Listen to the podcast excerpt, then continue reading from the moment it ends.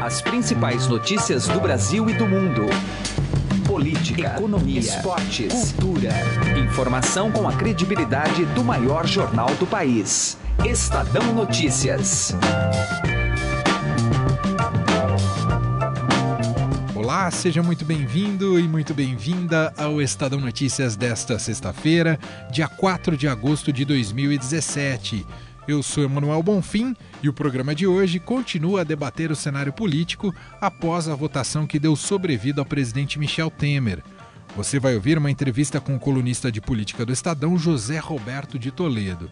Para ele, a maior crise do país hoje é de representatividade, com total distanciamento da sociedade com a classe política. Ele disse: esse é o pior dos mundos Análise completa você ouve em instantes aqui no programa. edição de hoje ainda traz o clima em Manaus antes das eleições governamentais deste domingo em todo o estado do Amazonas.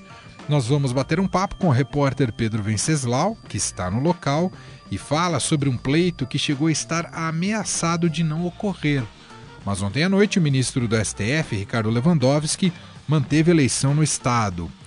Lewandowski determinou, no entanto, que a diplomação da chapa eleita neste pleito só deve ocorrer depois do Tribunal Superior Eleitoral julgar os embargos de declaração apresentados por José Melo do PROS e Henrique Oliveira do Solidariedade, que tiveram os mandatos de governador e vice-governador cassados pela Corte Eleitoral em maio.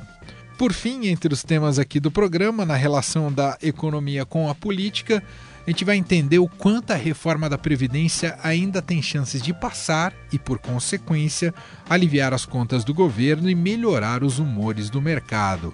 Estes são os assuntos de hoje aqui do Estadão Notícias, que você participa pelo e-mail podcast@estadão.com. Aliás, hoje mando uma saudação especial para Joy William Maege. Ele é engenheiro agrônomo, vive em Sydney, na Austrália, e acompanha diariamente aqui o Estadão Notícias. Segundo ele, escreveu para a gente aqui por e-mail, o podcast é uma excelente maneira para ele se manter informado sobre os acontecimentos do Brasil. Muito obrigado, viu, Joy? Um abraço para você e mais uma vez, obrigado por essa confiança.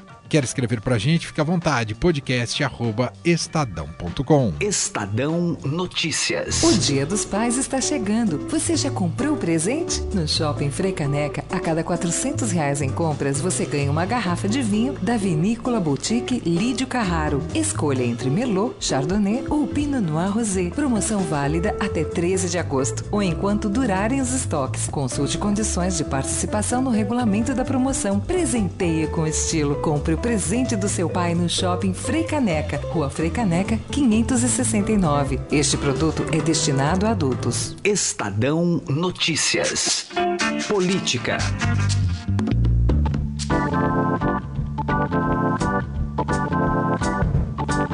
E agora nosso contato aqui no Estadão Notícias é com o colunista de política do Estadão, José Roberto de Toledo. Tudo bem, Toledo? Obrigado mais uma vez por atender o Estadão. Sempre um prazer, Manuel. Bom, Toledo, achamos importante te convidar nesse momento complexo de nossa política para ajudar a elucidar um pouco o que está se passando no país. Uma votação como essa na Câmara, que acompanhamos nessa semana, mas que provoque uma certa repulsa, Toledo, dado o nível retórico e de pensamento de parte dos parlamentares, é, essa votação possibilita escancarar qual é o verdadeiro jogo do, do poder e qual é, qual é a principal leitura que você faz, Toledo? Ah, na minha opinião, o que aconteceu foi que o governo, ficou meio já evidente em várias reportagens de praticamente todos os veículos, usou o edando que se recebe, não o franciscano, né, mas o brasileiro, para conseguir os votos necessários e com isso fez uma negociação que foi além dos partidos, ela foi uma negociação que foi feita com bancadas temáticas, né? então pluralistas, sindicalistas, quer dizer, todo mundo que queria alguma contrapartida do governo aproveitou para trocar por voto, e com isso os partidos saíram ainda mais enfraquecidos do que eles eh, já estavam. Né? O grande vencedor, na minha opinião, foi o chamado Centrão, que é aquela sopa morfa de letrinhas intercambiáveis que o cara hoje está num partido, amanhã está em outro e não importa, na verdade, em que partido ele está, porque Isso não vai influenciar nem o voto dele, que vai ser negociado caso a caso, nem a capacidade eleitoral dele, porque também já tem, em geral, um curral eleitoral que garante a sua reeleição.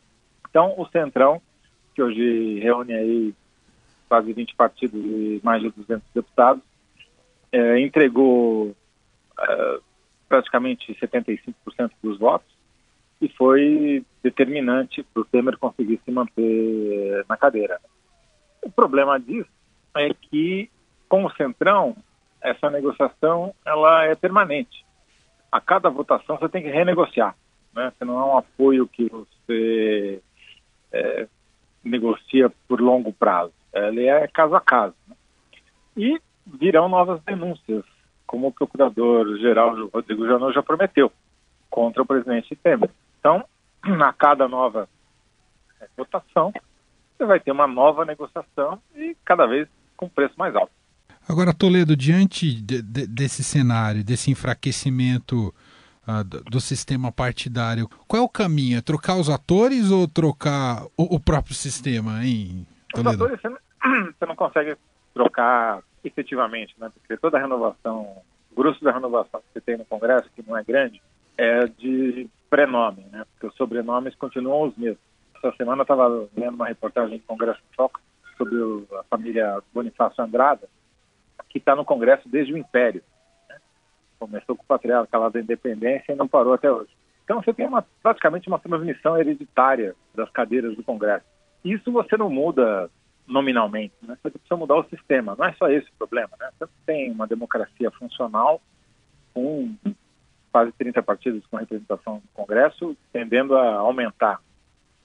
Os partidos viraram é, meramente uma máquina de arrecadação fundo partidário, do bilionário fundo partidário, que a cada eleição eles aumentam mais, de distribuição do horário eleitoral dito gratuito, que não é, porque a gente paga, né?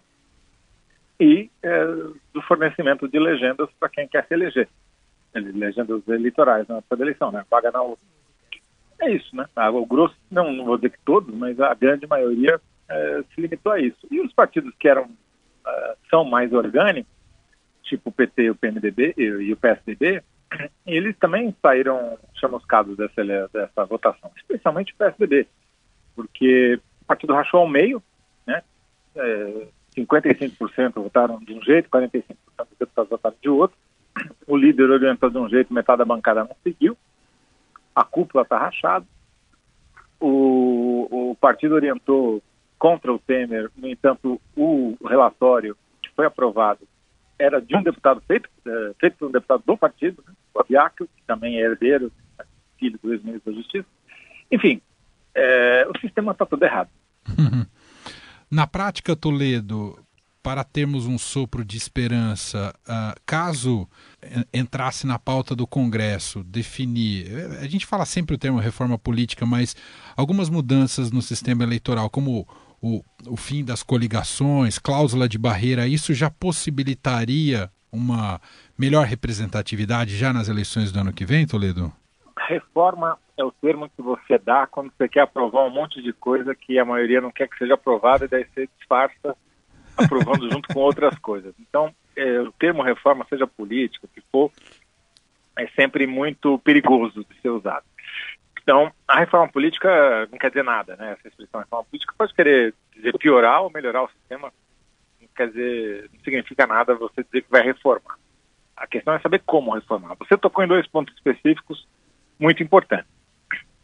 Se aprovasse o fim das coligações nas eleições proporcionais, que significa que para eleger um deputado você só poderia votar é, num partido, na legenda de um partido, ou num nome daquele partido, e aquele voto só contaria para ele e ou para os deputados daquele partido, isso já faria uma enorme diferença, porque evitaria o efeito tiririca, né? que ele tem mais votos do que o necessário para se eleger, e aí o excedente de votos que ele tem acabam sendo somados não apenas para o partido dele, mas para todos os outros partidos coligados é, junto com ele. Então, né, é, na primeira eleição, o cara votou no Tiririca e elegeu o Protógenes do PCdoB. Uhum. Então, estou é, exagerando aqui, mas enfim, é, eu, você diminuísse isso, uh, acabasse com a coligação não proporcional, você automaticamente diminuiria muito no número de partidos com representação na Câmara. O Daniel Bramati, do Estadão, chegou a fazer um, um estudo uh, jogando para trás a proibição das eleições anteriores e mostrou que a gente conseguiria tirar 10, 15 legendas uh, da Câmara só com essa medida. Então, Uau.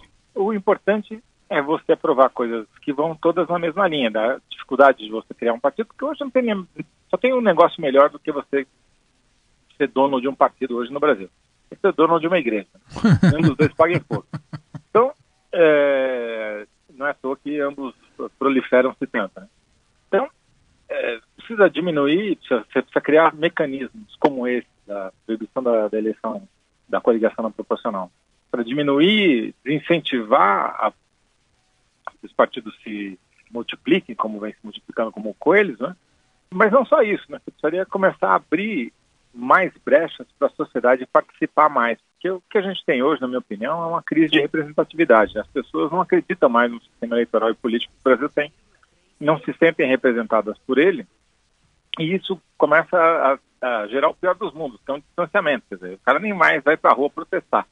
Ele acha que não tem mais jeito, que a política não pertence a ele, pertence aos políticos quando obviamente não pode ser assim. Muito bom, a gente ouviu aqui no Estadão Notícias o colunista de política aqui do Estadão, José Roberto de Toledo. Toledo, muito obrigado aqui pela participação com a gente. Um abraço, Toledo. Um abraço, obrigado, mano. Tchau, tchau. Direto ao assunto, com José Neumann e Pinto.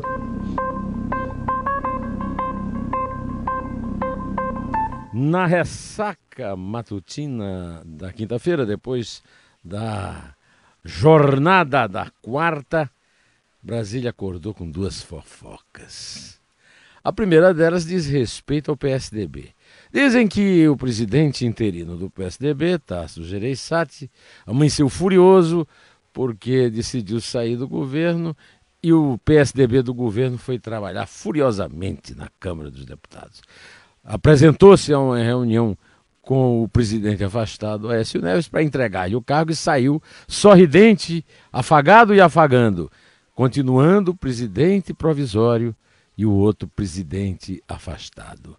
E ainda ficam reclamando que o PSDB votou metade com o governo, metade contra. É a sua natureza, a natureza do dividido ao meio, a natureza do poodle de madame. Bom, Outro fato a destacar é a esquerda, que tem perdido no voto do Temer.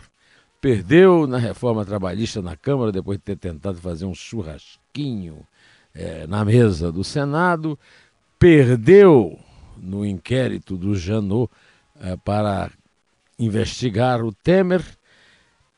Perdeu na reforma trabalhista também feio na Câmara e no Senado. E depois quando perde, levanta cartazes de fora Temer, joga cédulas de dinheiro para chamar os adversários de vendidos e se comporta como cachorro de mudança, cachorro vira-lata da pior espécie.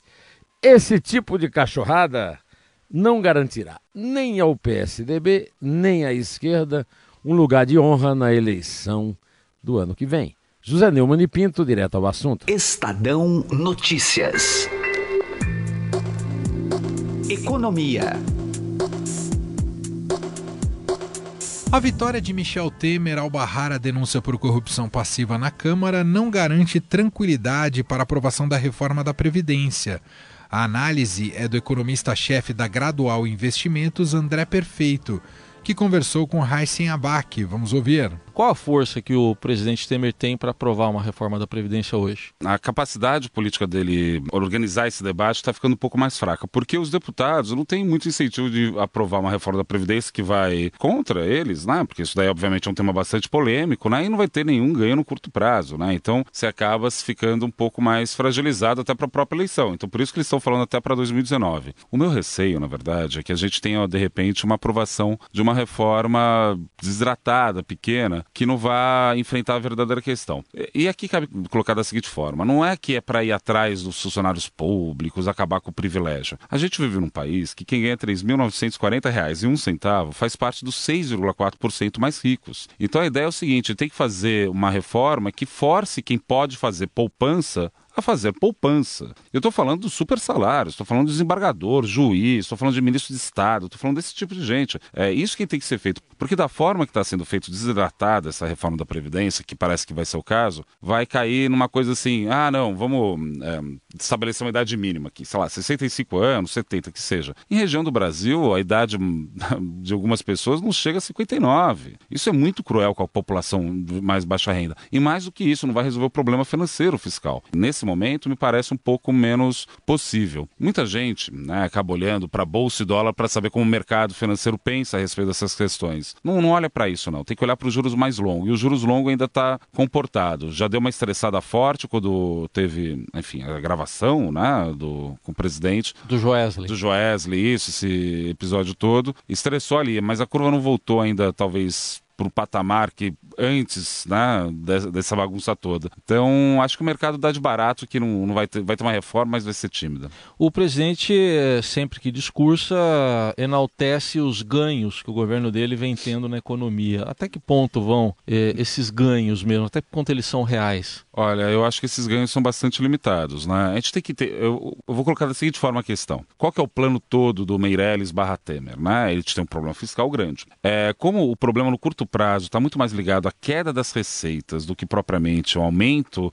da despesa, não quero dizer que não teve alta das despesas nos últimos anos, teve. Mas no curto prazo, que você teve foi desde 2014 um colapso da receita do governo. Seja porque a Dilma deu desoneração, seja porque depois teve uma recessão e também caiu a arrecadação. Eles fizeram da seguinte forma: olha, vamos fazer um ajuste de longo prazo na economia brasileira, fizeram a PEC do teto. E nesse sentido, a gente vai trazer a valor presente essa boa notícia. E de fato, os juros longos caíram. A esperança deles que os juros longos caindo se gerasse investimento investimento. Mas empresário, ele não investe porque o juro é baixo. Empresário investe porque tem demanda para os produtos dele. E não tem demanda. Simples assim. Então, quer dizer, o plano no curto prazo ele é muito ruim. A população vai continuar sofrendo isso. A variável de ajuste no Brasil foi o salário real. O salário real tinha subido muito no período do PT, quando a Dilma deu a desoneração, a gente estava no pleno emprego. Quando você tenta deslocar a curva de demanda, ou seja, incentivar a economia quando estava no pleno emprego, o efeito disso, o crescimento é muito pequeno ou quase nada, e você tem um resultado na inflação. Tanto é que deu um boom ali também por conta disso. Agora a gente está no momento da ponto da curva de oferta que você tem uma ociosidade da indústria gigantesca e um desemprego elevado. Se você deslocar a curva de demanda, você gera incentivo. Mas não é isso que o governo está fazendo. O governo está tentando fazer de novo ajuste excessivo. E a gente se prepara. Se quiser atingir a meta de um déficit de 139 bi, vai ser via mais aumento de impostos. Pelo menos é isso que eles estão Era isso que eu ia te perguntar. O risco é grande, então, de um, um novo aumento de impostos. Bastante Fora grande. o que já veio nos combustíveis. Exatamente, bastante grande. Se você vê o gráfico, não precisa nem fazer econometria nem nada. Você vê que não vai dar para chegar se não tiver aumento da receita. E receita tem duas formas de se aumentar. Ou você aumenta impostos no momento presente, ou você tenta incentivar a economia para arrecadar mais lá na frente. A ideia deles é não incentivar a economia no sentido mais usual dessa palavra, então eles vão optar por aumentar impostos. Eu entendo o dilema que o ministro da Fazenda, o Henrique Meirelles, está enfrentando, mas é, não tem como eu, como economista no mercado, achar que vai ter um resultado muito mais brilhante. Pelo menos esse PIB desse ano eu estou com 0,07, 0,1% de alta. O ano que vem vai crescer 2,5%, um bom resultado. O que me preocupa muito hoje em dia é o seguinte: como os empresários foram levados a investir no período do PT, e depois teve uma reversão das expectativas com a queda de demanda, vamos dizer assim, o ovo da serpente foi plantado dentro do balanço das empresas. Se você pega o grau de endividamento das empresas e a inadimplência de pessoa jurídica nesse país, pessoa física está fazendo lição de casa, estão pagando as contas, pegou o dinheiro do FGTS que toca, mas as empresas estão com um problema muito sério, elas estavam amplamente alavancadas e a inadimplência está subindo. Os juros que vai cair agora não vai ajudar no consumo, vai ajudar muito mais para tentar mais ou menos, mais ou menos, bem mal e porcamente, dar um jeito nas finanças das empresas. Ouvimos aqui no Estado Notícias o economista-chefe da Gradual Investimentos, entrevistado por Raíssen Abac, André Perfeito. Estadão Notícias. Política. E agora no Estadão Notícias, nós vamos a Manaus, no estado do Amazonas, e vamos conversar com o repórter aqui do Estadão, o repórter de política Pedro Venceslau. Ele está lá para acompanhar e cobrir a eleição para governador do Amazonas. É isso mesmo, estamos em agosto de 2017 e uma eleição se realiza no país. Pedro vai explicar para a gente, para quem não acompanhou todo o processo, por que dessa eleição fora do prazo, né, fora do calendário tradicional. Pedro, conta para a gente, tudo bem com você? Tudo bem, é um prazer aqui falar com os ouvintes.